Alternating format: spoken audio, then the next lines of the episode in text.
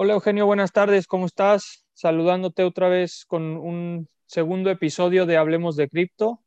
Eh, estamos hablando hoy en, jueves por la tarde, un episodio que estábamos intentando grabar desde lunes, pero bueno, la actividad del mercado no, te ha hecho que, trabajes mucho y pues nos encontramos saludándonos hasta un jueves.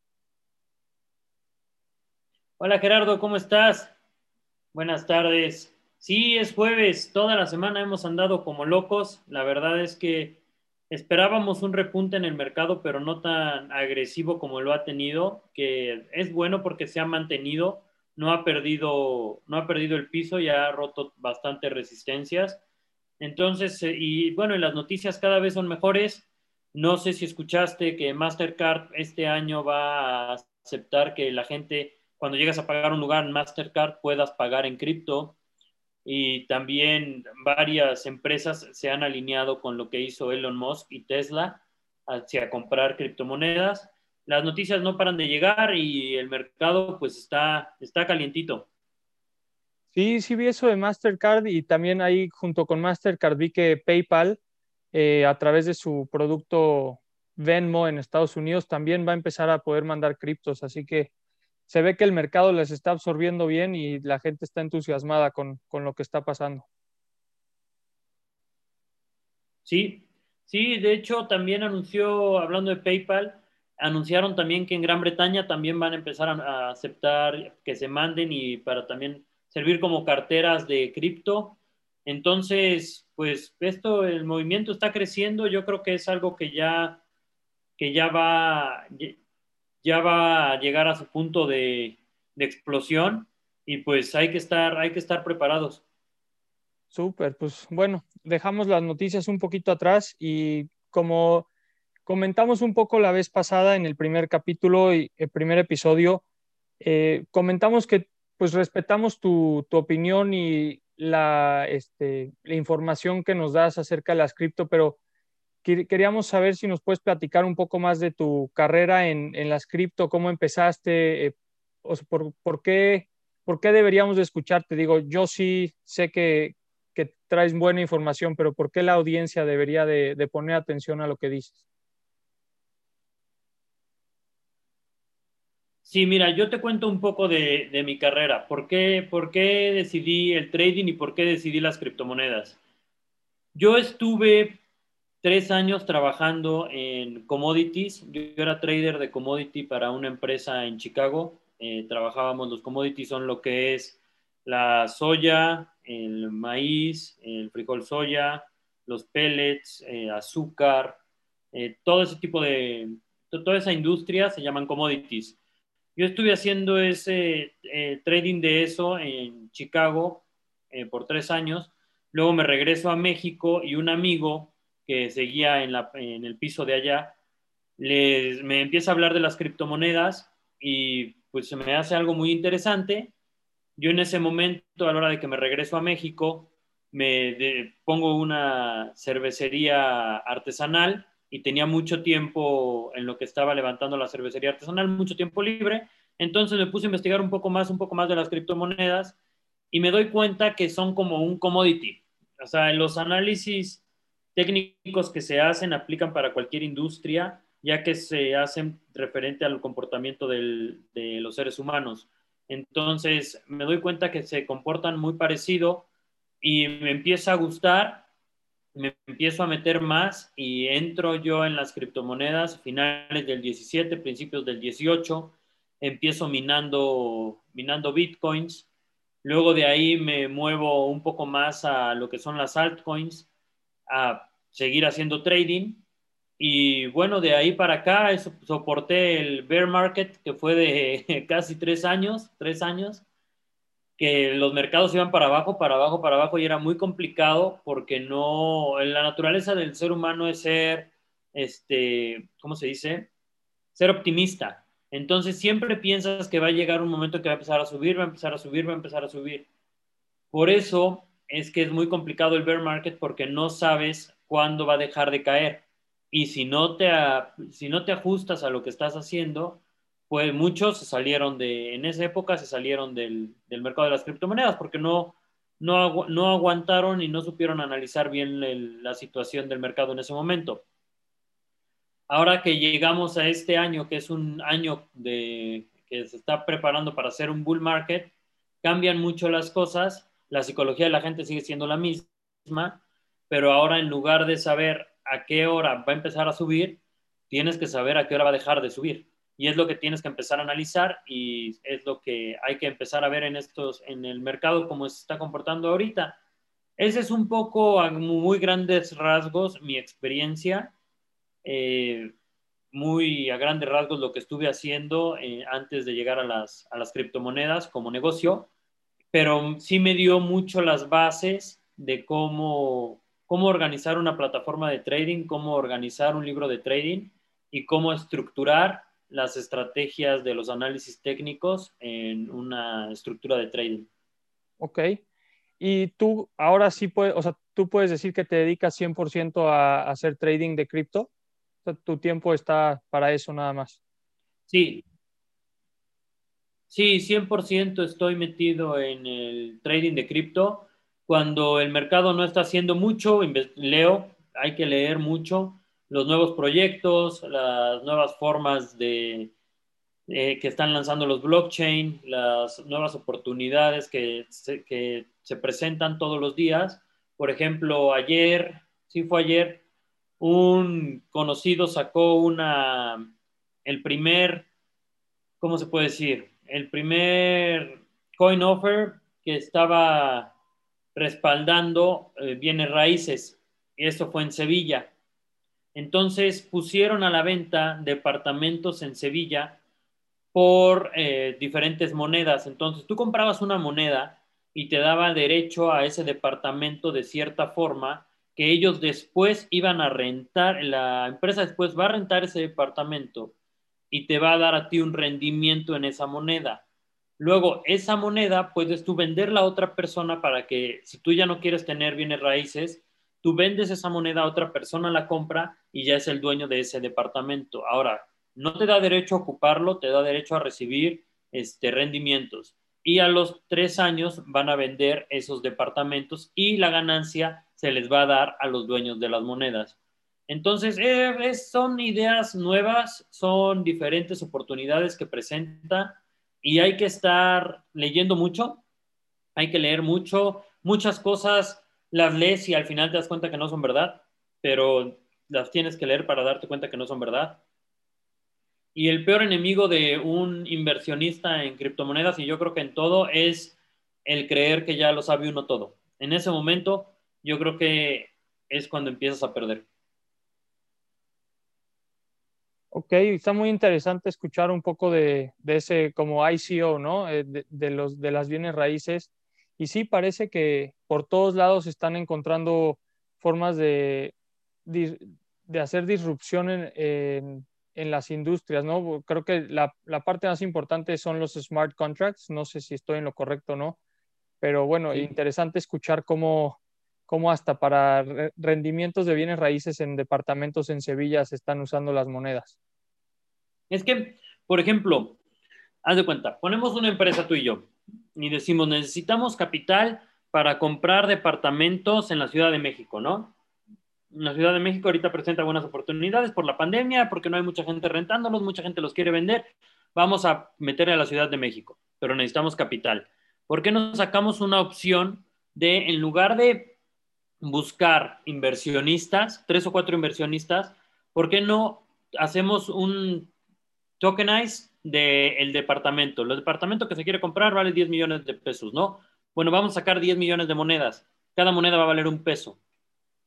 Y vamos a venderla en el mercado, que la, quiere, que la compre quien quiera a nivel mundial, no importa, quien sea. Y a esa persona le vamos a dar un rendimiento de, sobre lo que compró, sobre la renta que se obtenga de ese departamento, menos gastos.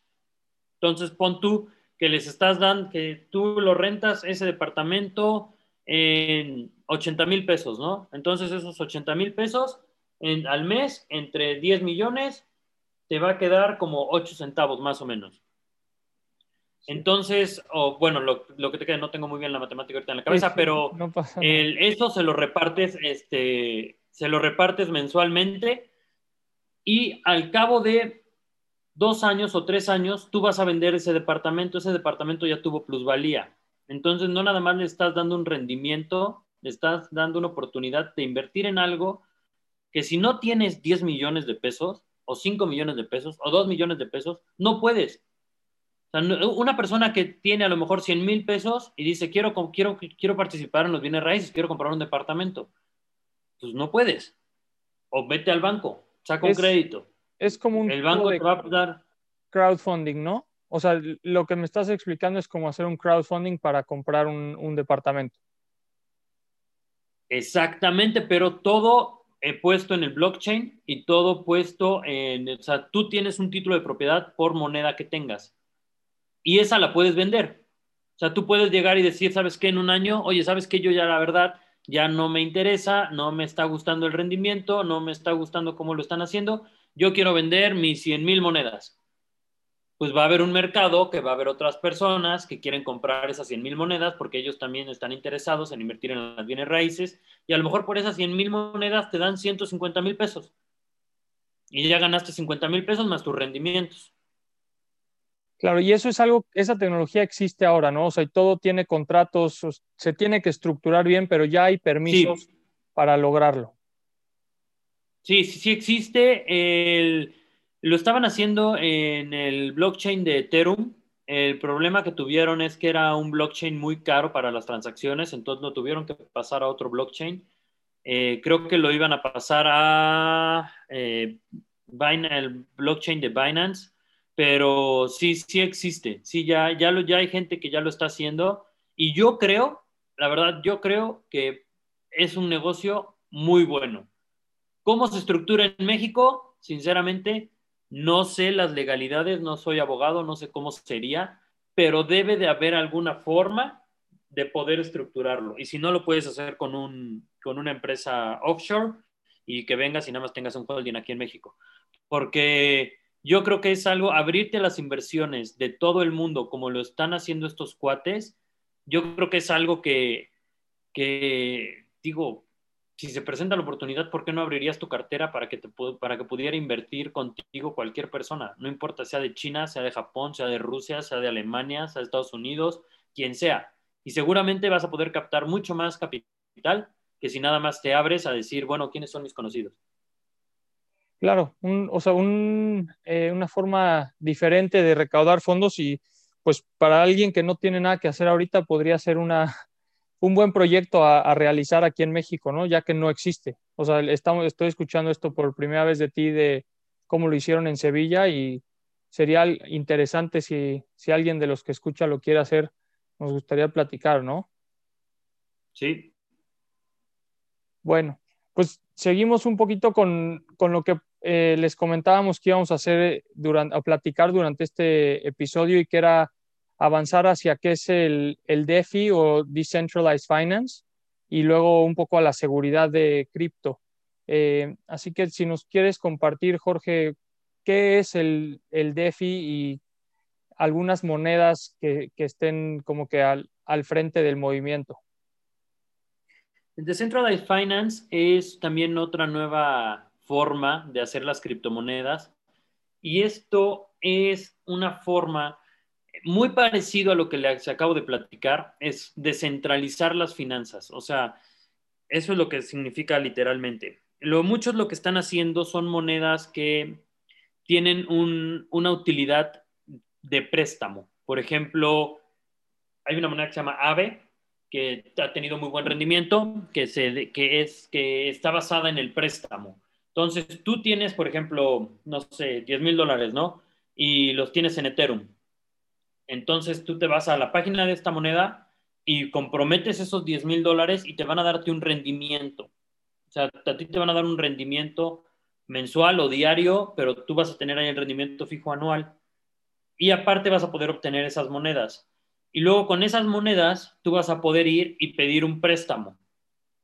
Entonces estás como que una forma, muchos le dicen es un tipo de apalancamiento de, en las cripto, pero si lo estudias bien y lo, lo ves de una manera más, más, como más estructurada, es lo mismo que en los bancos. Tú vas y tienes una cuenta de ahorro, pero también pides una tarjeta de crédito y a lo mejor pides una hipoteca, pero también tienes tu dinero ahí y te da un rendimiento, pero le estás pagando unos intereses más altos. Entonces, como que a la hora que, cuadras todo, dices, a ver, ¿por qué si tengo mi dinero acá y tengo mi tarjeta de crédito acá y tengo una hipoteca acá en el mismo banco, ¿por qué me están cobrando más de interés en todo esto de lo que me están dando? Aquí lo que quieren hacer es que sea al revés, que te den más interés que lo que tú estás pagando por los otros servicios. Entonces están tratando de quitar esa descentralización de las finanzas a las instituciones. Que ahorita las instituciones se aprovechan un poco del usuario y lo que quieren hacer es devolverle como el poder y el control al usuario a través de la sí. descentralización. Sí, no sé si, si, viste hoy la decisión, por ejemplo, Banjico, la decisión de Banjico con, el, con la tasa de interés. Ya le bajaron otros 25 puntos, ya está en 4. Ok, es así. O sea, no siguen, siguen bajando las tasas de interés para los ahorradores. ¿Qué van a lograr? Van a lograr que la gente saque su dinero. O sea, no, cada vez las instituciones te dan menos. Antes tú podías tener una cuenta en el banco y te daba algo de rendimiento Hoy en día, después de impuestos, no te está dejando casi nada. Sí, sí, inflación, olvídate. Sí, no, le metes inflación y ya vas perdiendo. Correcto. Pues, y AVE es una moneda que mencionaste de, de este movimiento de DeFi. ¿Alguna otra que, que, quieras platicarnos o que esté haciendo movimientos buenos en ese, en ese sector, en ese espacio? Sí, hay varias. Hay una que se llama también, eh, muchas tienen nombre como de cosas de juego. Este, Sushi Swap, por ejemplo, es otra. Este, Bake, Bake también es otra. Hay, hay Unifi también es otra. El, hay varias monedas que tienen nombres como como si fueran como, como de juego lo que están haciendo, pero de comida o así. Exactamente, muchas tienen cosas que ver de comida. No sé por qué les pusieron cosas de nombres de comida, pero hay muchas que sí funcionan muy bien. Y hay unas que sí son una tranza, o sea, hay unas que si te metes, metes tu lana y a las tres semanas ya te quitaron tu lana. O sea, ya desapareció la página de internet y todo. Sí, es, sí tienes que hacer un buen research, tienes que ver quiénes son los que están atrás, quiénes han respaldado. Como lo hemos dicho, hay que hay que invertir inteligentemente, no nada más porque mi amigo me dijo que con esta ganó mucho dinero. Sí. Uniswap es otra que, bueno, una que yo he estado siguiendo, no sé si sea parte de, del DeFi, pero por lo que había entendido sí, y es o sea, parecido a Sushi, que, que o sea, tiene como un unicornio como, como parte, sí, Uniswap. Sí, Sí, esa también, esa también es, es parte del DeFi y también está centrado en las finanzas. Esa también te da un rendimiento si inviertes en ella, o sea, si pones tu, comprometes tu dinero un tiempo y funciona, funciona dentro del rubro, rubro de las finanzas. Ok, interesante. Y pues bueno, si quieres, eh, así como, o sea, como hemos hecho, no, no, hemos metido tanto, tanto a detalle con, con todo lo que hemos platicado pero lo que nos interesa hacer eh, con este podcast es educar un poco, ¿no? O sea, no, no estamos siendo aquí una universidad de cripto, sino que queremos darle a la gente a conocer un poquito de todo y que por lo menos sea suficiente información para que se animen a explorar un poco más el, el, espacio, el área y pues ojalá pronto, si no es que ya lo están haciendo, comprando sus criptomonedas y uniéndose a este movimiento que parece que, que no va a frenar. Eh, y con esto, Jorge, nos, podrás, nos podrías platicar un poquito de Bitso eh, y cómo le hiciste tú para comprar tu primera cripto en Bitso o cómo le pueden hacer sí, para claro que sí. Bitso es una plataforma este, mexicana, de hecho un, un poblano fue de los que la fundaron.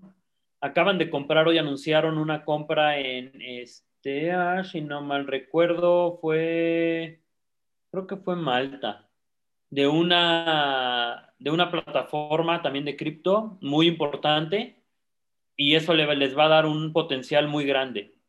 Como, como en, en Bitso es una plataforma muy, muy fácil de ocupar, es muy amigable y esto les va a, hay, que, hay que entrar, hay que poner su nombre, les va a pedir algunos, algunos documentos, es 100% segura, 100% segura. Uno puede al final del camino decidir qué, tan, qué nivel de, de inversionista quieres ser para ver qué tantos documentos quieres dar. Entonces, al ser una plataforma muy segura, te va a ofrecer diferentes formas de invertir el dinero. Una puede ser por medio de transferencia bancaria, una puede ser por depósito en el OXO. Entonces, tú a la hora que fondeas esa cuenta, tú ahí en Bitso te sale la opción de comprar tus criptomonedas. Hay ciertas criptomonedas que están en Bitso y ciertas criptomonedas que todavía no están en Bitso, pero ya ahí uno puede empezar a escoger y si quiere migrar uno el dinero de Bitso a otra plataforma, también lo puede hacer muy fácil por medio de las criptomonedas. En, cuanto a eso de migrar, creo que es importante mencionar que si uno compra Bitcoin, tiene que mandar de una cartera de Bitcoin a otra cartera de Bitcoin en esa otra plataforma, ¿no? Porque si no estás muy familiarizado, si tú intentas mandar eh, Bitcoin de una cartera de Bitcoin a una de Ethereum, el dinero desaparece como de la nada, ¿correcto?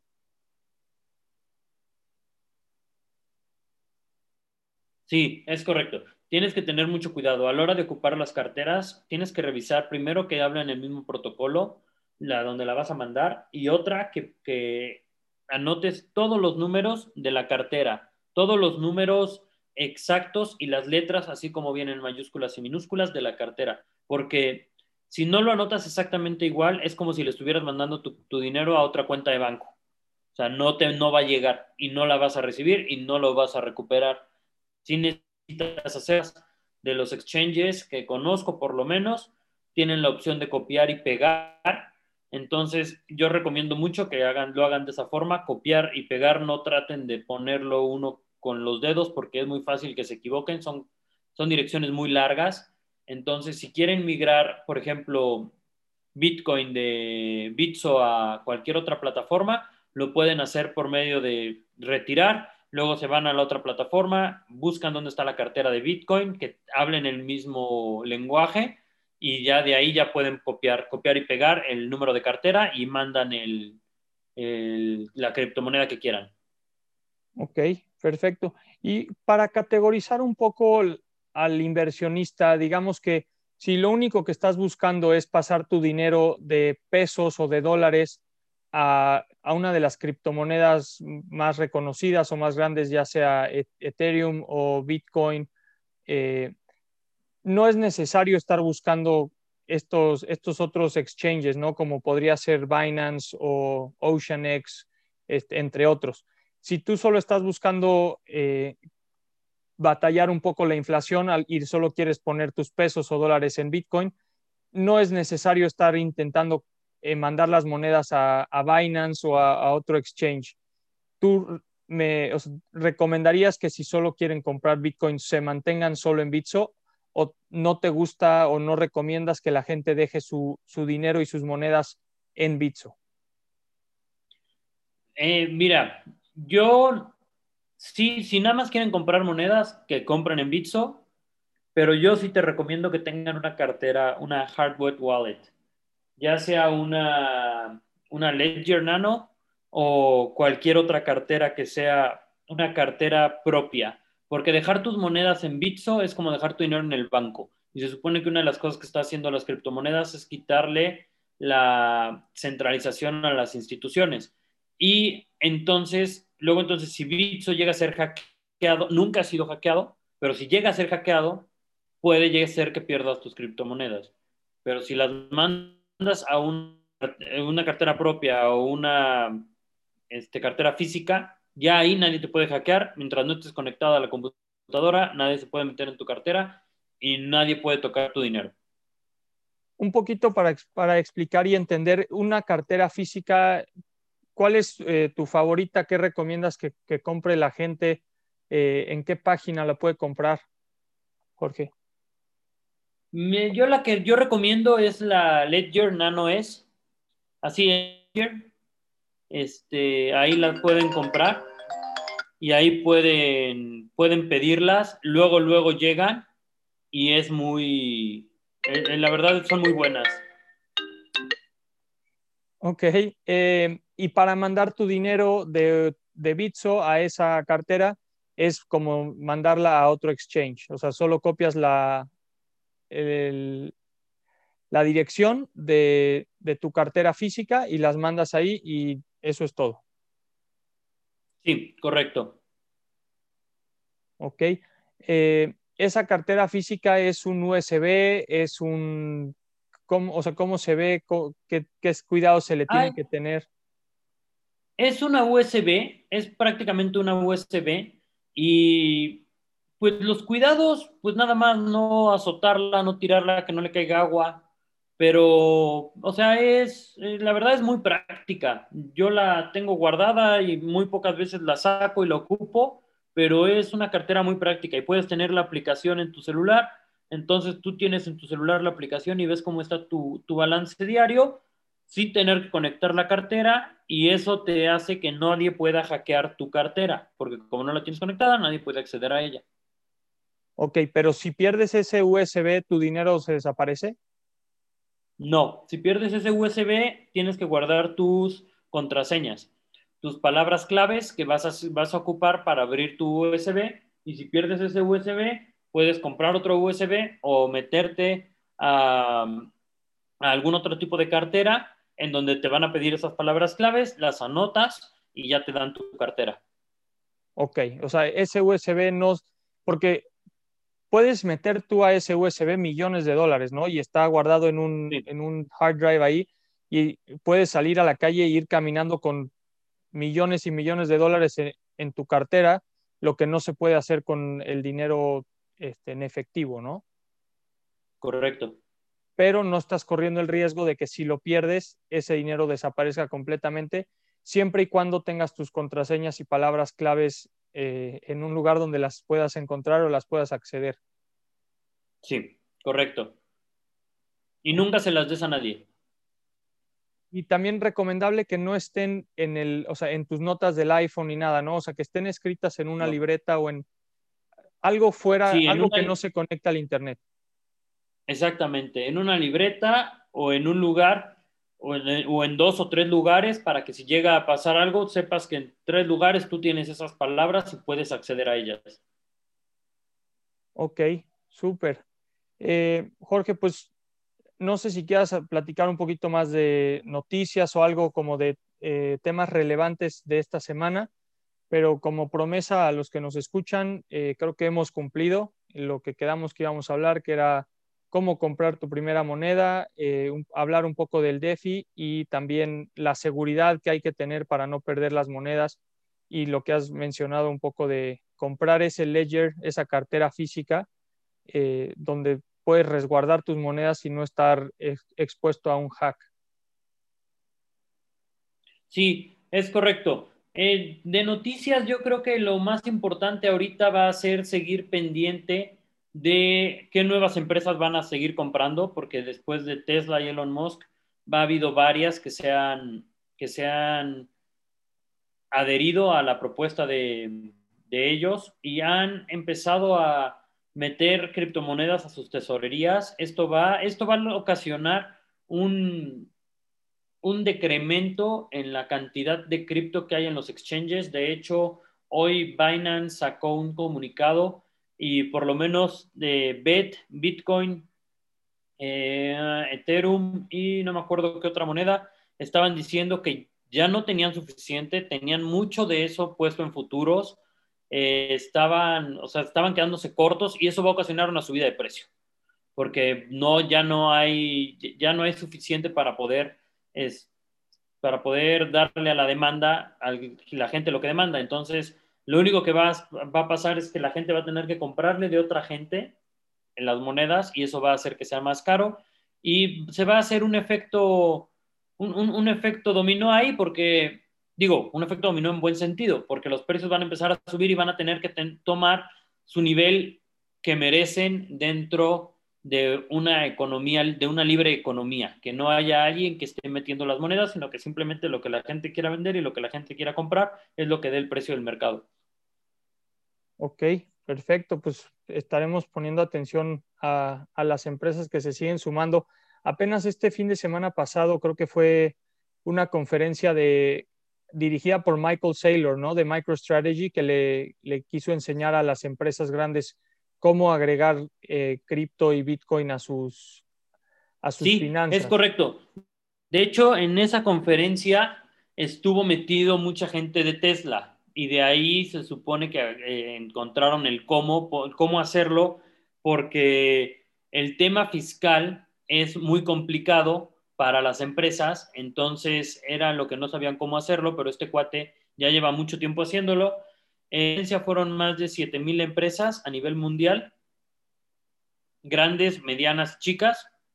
Entonces, de esas empresas se espera que muchas tomen acción para poder entrar al negocio de las criptomonedas y como sabemos es un mercado nuevo. Eh, sí es un, tiene un valor de mercado alto y su market cap podemos decir que es alto, pero si tomamos en cuenta cualquier otra industria, por ejemplo, la industria del, no sé, de los bonos, son 12 trillones de dólares o una cosa así. La industria de las criptomonedas es un trillón. Todavía hay mucho espacio para poder crecer. Ok, interesante y, súper, este, sí vi que que el, movimiento de Tesla hacia cripto, mencionaron que, parece que compraron como a 35 mil dólares y que ya había, invirtieron 1.5 billones y hasta este fin de semana o empezando la semana ya tenían un retorno de 300 millones de dólares. Sí, sí. Bueno, eso es, eso es impresionante y creo que muchos van a seguir los pasos de, de Tesla. Eh, como un preview a lo que me gustaría platicar contigo la próxima semana, Jorge, eh, sin que nos comentes mucho, solo para que estén eh, al tanto de lo que quisiera yo platicar, es la volatilidad de Bitcoin y las criptomonedas, la percepción de la gente de esta volatilidad también y si acabará en algún momento, porque muchos lo que no quieren hacer al invertir en cripto es asumir esa volatilidad que pareciera en sus mentes más negativa que positiva, ¿no? Sí, sí, yo creo que ahí lo que te diría es, la volatilidad es igual a oportunidad. Entonces, sí hay cosas volátiles, pero hay acciones dentro del, del Standard Poor's, dentro del, del Dow Jones, que son mucho más volátiles que las criptomonedas. Si quieres, la semana que entra te platicaré cuáles son, te platicaré cómo están para, porque la gente muchas veces no lo ve hasta que se lo dices y dices, ay, ¿a poco? Pues, o sea, sí, o sea, no es tan, sí es volátil, pero no es tan volátil.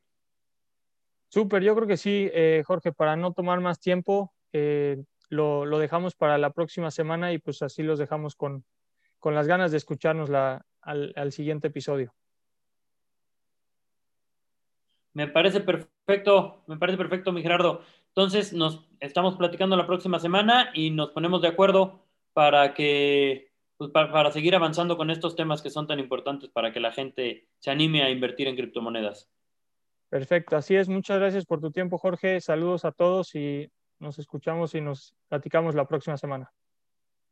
Ya estás. Un abrazo. Igual, bye bye.